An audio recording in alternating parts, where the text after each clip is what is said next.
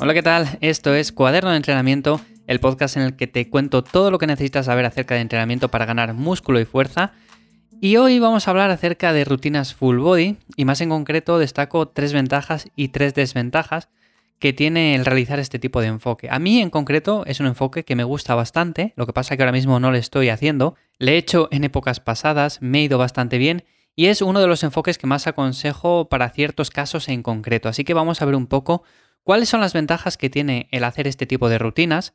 Si por supuesto tenemos objetivos como la ganancia muscular, vamos a ver si es algo adecuado o quizás deberíamos de hacer otro planteamiento. Y en definitiva vamos a hablar un poco de este tipo de planificaciones. Antes de comenzar, ya sabes que si quieres ganar músculo, perder grasa y estar en forma sin tener que aprender física cuántica, pues me encuentras en ivyamazares.com y te dejo como siempre el enlace en la descripción. Vamos con las tres ventajas de las rutinas full body y la primera de todas que me gustaría destacar es que son buenas para ganar fuerza en general.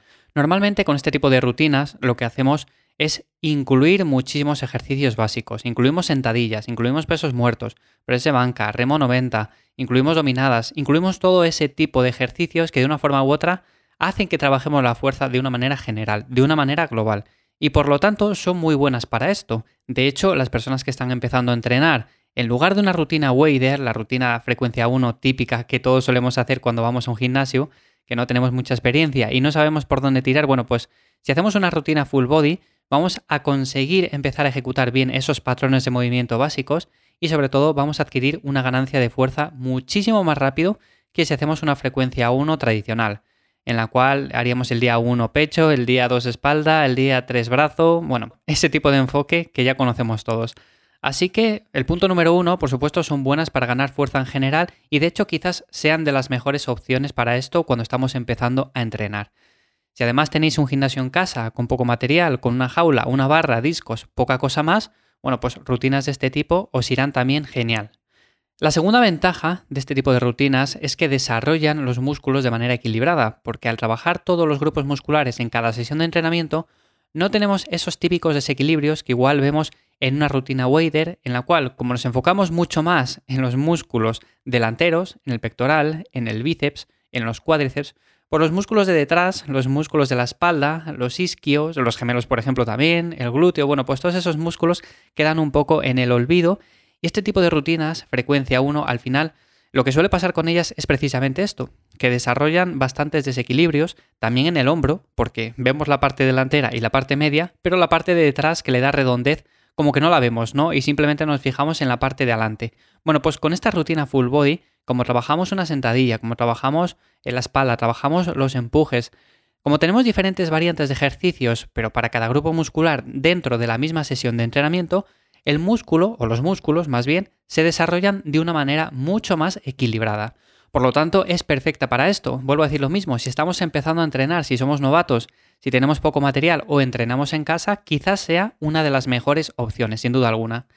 Y la tercera ventaja que le veo a este tipo de rutinas es que son perfectas si disponemos de poco tiempo. Yo he comentado al principio que hace tiempo llevé este tipo de planificaciones yo mismo para mí, porque estaba pasando por una época en la cual tenía muy poco tiempo y en lugar de decir, venga, pues tengo poco tiempo, dejo de entrenar o simplemente entreno con frecuencia 2, pero los músculos que me dé tiempo o algo por el estilo. Bueno, pues lo que hice básicamente es hacer una rutina full body de tres días, en la cual entrenaba cada día todos los grupos musculares, eso sí, iban rotando, y de esa manera conseguí mejorar muchísimo en fuerza, sobre todo en el peso muerto, mejoré un montón, mejoré también en la sentadilla. Los músculos no fueron a menos, porque uno de los errores más comunes es pensar que cuando venimos de enfoques un poco más específicos como push-pull legs o frecuencia 2 de otro tipo, pues pensamos que al pasar a una rutina full body vamos a perder en parte esa ganancia de masa muscular, esa congestión y demás. De la congestión voy a hablar ahora más adelante, pero bueno, como digo, en general es una rutina muy buena si tienes poco tiempo, si dispones de un material más o menos justo, si te gusta entrenar de una manera minimalista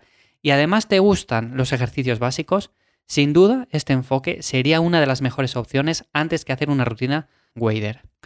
Pasando a las desventajas, que también las hay, evidentemente que sí, tenemos por un lado que a todas las personas que les guste la congestión, les guste entrenar a bombeo, con pump y demás, este tipo de rutinas no lo tiene, o sea, la congestión es nula o inexistente. Estamos entrenando todos los grupos musculares dentro de la misma sesión, no estamos entrenando varios ejercicios que involucren un mismo grupo muscular, por lo tanto, aquí la congestión va a ser muy poca y da esa sensación de que como que no hemos hecho el trabajo suficiente. Si hacemos tres series, cuatro series de sentadilla, como que con eso no vamos a crecer. O simplemente si hacemos para el pectoral tres series o cuatro series también, como que le falta trabajo todavía. ¿Quiere decir que le falte trabajo? No, porque a ver, si llegamos a un volumen mínimo efectivo, va a estar bien hecho. Pero evidentemente, si tenemos poca congestión, pues nos va a dar la sensación o la percepción de que todavía podríamos meter alguna serie más. Y la podríamos meter, pero claro, aquí estaríamos desplazando otros grupos musculares. Como queremos hacer todos dentro de la misma sesión, pues no podemos hacer demasiado volumen para unos porque si no se alargaría mucho el tiempo de entrenamiento. Así que en este sentido, si a vosotros os gusta entrenar a bombeo y tener una buena congestión, con este tipo de rutina, o sea, descartarlo porque no lo vais a tener. El segundo punto sería que, a ver, podemos ganar masa muscular, evidentemente que sí, pero hay enfoques más óptimos para ello. Dije anteriormente, en el apartado de las ventajas, que íbamos a desarrollar mucha fuerza, que íbamos a ganar fuerza en general. Pero para ganar masa muscular, aunque también la podemos desarrollar, tenemos enfoques eh, tipo frecuencia 2, como una push-pull legs, que a mí personalmente me parecen una mejor alternativa. Ahora bien, volvemos a lo mismo de siempre. Si tienes poco tiempo, no vamos a poder hacer una push-pull legs. Ahí sería un poco complicado. Podríamos hacer quizás una torso-pierna, aunque ya estaríamos en cuatro días más o menos. Podríamos hacer un día de torso, otro de pierna y otro full body. Aquí tendríamos diferentes opciones, ¿no? En este sentido. Pero bajo mi punto de vista, si lo que queremos es optimizar la ganancia de masa muscular y tenemos tiempo de sobra para entrenar cuatro días o cinco, yo diría que una rutina push-pull legs, bajo mi punto de vista, vuelvo a repetir, es mucha mejor opción. Y el tercer inconveniente de este tipo de rutinas es que si abusas de ejercicios básicos, puedes llegar a fatigar demasiado el sistema nervioso central. En una misma sesión podemos meter sentadillas, podemos meter un remo con barra, podemos meter un press de banca, podemos meter unas dominadas, podemos meter multitud de ejercicios, pero mi consejo siempre es incluir algún ejercicio básico al principio del todo, también podemos añadir otro después, pero luego añadir ejercicios un poco más analíticos o en los cuales el peso que manejemos sea menor. En lugar de usar un press de banca, pues un press con mancuernas. En lugar de usar un remo con barra, pues un remo unilateral con mancuernas. Son ejercicios que aún así también son básicos, son también unilaterales y van a cargar menos el sistema nervioso central, por lo tanto vamos a acumular menos fatiga y nos vamos a recuperar muchísimo antes. También se podría incluir ejercicios básicos dentro de cada sesión y simplemente hacer, por ejemplo, el lunes eh, press de banca, sentadilla, remo 90 eh, y unas dominadas. Y el miércoles rotar y empezar con peso muerto, luego hacer un remo, luego hacer un press militar y demás.